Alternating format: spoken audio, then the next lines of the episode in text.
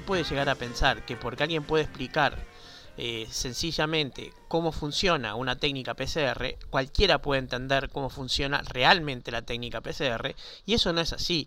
Requiere un laboratorista muy bien entrenado poder realizarla y requiere un científico bastante formado poder ponerla a punto y analizarla. No es para cualquiera deducir qué se puede y qué no se puede deducir de la técnica PCR.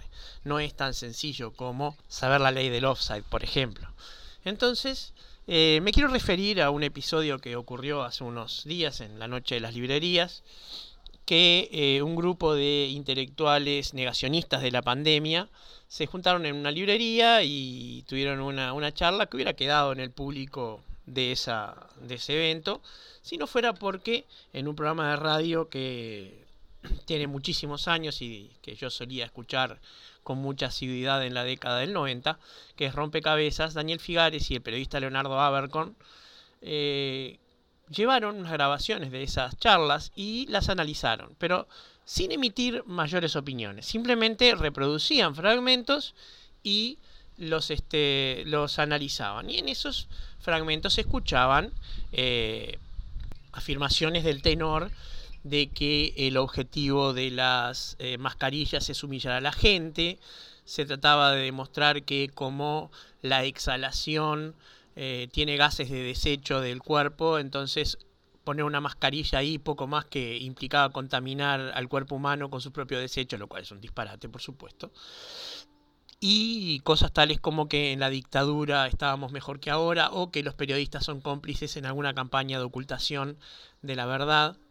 Yo este, en la nota de Montevideo Portal que acompaña a este podcast voy a dejar un link a ese programa de rompecabezas porque realmente creo que vale la pena escucharlo y porque el análisis de Leonardo de Abarcon es impecable.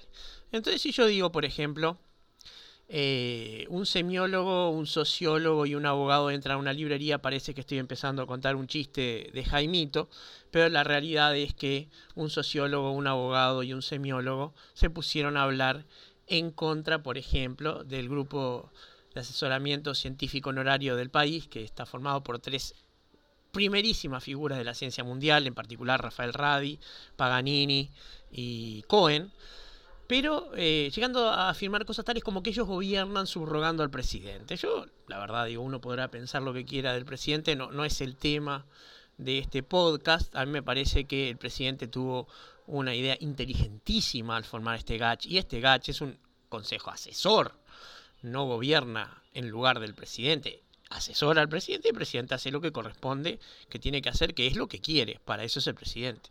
Eso no tiene mucho, mucho misterio. En una república presidencial como Uruguay, el presidente manda.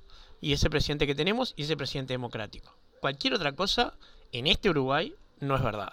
Y por supuesto se manejaron medias verdades, eh, inexactitudes, por ejemplo, ese tan remanido tema de que la PCR es inespecífica porque que a una persona le dé eh, positivo de PCR no quiere decir que está enfermo. Nadie jamás en su sano juicio que tenga media neurona y un poquito de conocimiento de química o de genética diría que un positivo de PCR implica enfermedad, implica presencia del antígeno que se está midiendo, por supuesto, y presencia del antígeno no indica enfermedad. Puede indicar, por ejemplo, que la persona se acaba de curar o que la persona está incubando.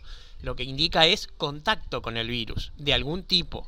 Pero bueno, eh, hay otro tema que viene y que es eh, una deformación de la realidad, que es a la que me quiero referir y que justamente es este la que me lleva a pensar en el síndrome de Dunning-Kruger, el síndrome de, la gente que cuando no sabe de un tema y habla empieza a confundir las cosas. Y el problema es el de los falsos positivos.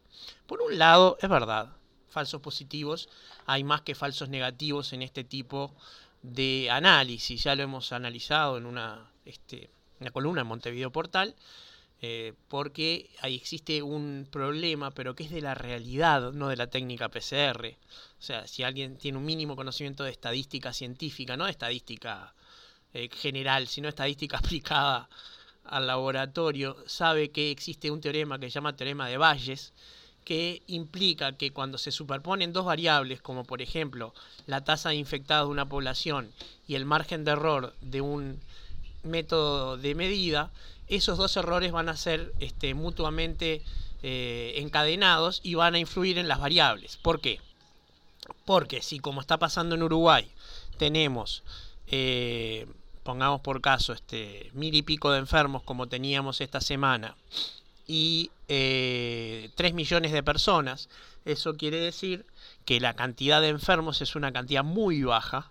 Si nos manejamos la cantidad de infectados general tiene que estar en el orden de eh, la cantidad de enfermos. Esto quiere decir que si hay mil enfermos, los infectados en general, portadores sanos, etcétera, no pueden andar en el orden de los millones ni de las decenas. Tienen que andar más o menos en ese orden. Algunos miles más, unos miles menos.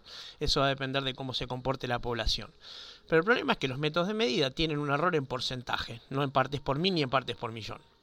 Entonces, como el error de cualquier método de medida está en porcentaje, siempre va a ser más probable que el error en los positivos sea más grande que el error en los negativos.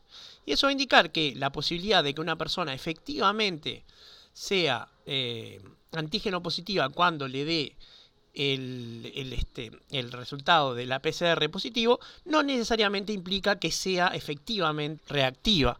Y eso lo que quiere decir es que es, real ahí, eh, en cualquier método de medida, la probabilidad de que un positivo sea falso positivo y es alta, es muy alta. Pero eso no es por la PCR, es para cualquier cosa que se vaya a hacer. Entonces, ¿qué hacemos?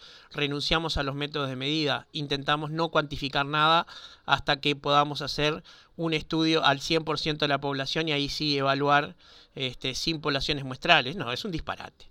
Y por lo tanto hay que entender que tampoco se pueden sacar conclusiones apresuradas respecto de a si una persona portadora es o no contagiosa, porque eso depende de parámetros epidemiológicos eh, y virales y virológicos que no están al alcance de cualquiera. Yo de hecho soy químico y de eso no puedo opinar. Eh, tampoco podemos decir si una persona PCR reactiva quiere decir que en este momento está por enfermarse o está cursando, porque no es eso lo que mide el estudio. Simplemente lo que dice es se busca un antígeno y se encuentra. Y se encuentra mediante un estudio particular. Entonces, eh, la realidad es que la probabilidad indica que si nosotros a los positivos los alejamos de la sociedad, vamos a tener entre todos ellos seguro englobados a los que son contagiosos y sí, a alguno más. Pero eso es el bien, el bien mayor a tutelar, que es toda la sociedad. Si nosotros vamos a poder eh, evitar la propagación de la enfermedad de esta manera, pues vamos a poder cursar esta pandemia hasta que aparezca otra solución como podría ser la vacuna, que también tiene sus detractores, por supuesto, que son los antivacunas, y ya hablaremos de ellos en otro episodio. Pero lo importante es entender que eh, ante la sospecha de eh, infectabilidad, perdón, de infecciosidad de una persona, lo mejor es que se recluya unos días y que se le haga un nuevo estudio. Porque lo que no pasa es que un segundo o un tercer estudio aplicado a la misma persona tenga la misma posibilidad de error. El segundo estudio ya confirma. Lo que sí, si el primer estudio positivo y el segundo negativo, y sí, probablemente ahí hubo un falso negativo. Lo que no quiere decir que la técnica no sea segura o que la técnica sea inespecífica. La técnica es tan específica como el que la pone a punto lo determina. Y eso no tiene nada que ver con que sea un fallo esencial es simplemente que la realidad implica que cuando se maneja partes por millón de infectados en la población y un porcentaje de error en la técnica, no se puede eh, directamente obtener el mismo nivel de fallo en los resultados negativos que en los resultados positivos. Pero bueno, eso es estadística de laboratorio y eh, Dunning-Kruger mediante corresponde a los laboratoristas y a las personas formadas determinar cómo se analizan. Los invito a ver la columna de Montevideo Portal, Pesadilla en lo profundo de Dunning Kruger, que ahí van a ver eh, los links a los audios a los que me referí. Y de momento, ya que no tenemos una mejor opción, hagamos oídos sordos y dejemos que sangren. Random. El cinema per me è il mio modo più naturale di, di realizzarmi. I'm much more comfortable criticizing people behind their backs. Al otro, a Borges, es a quien le ocurren las cosas. Porque nada mejor que una buena historia.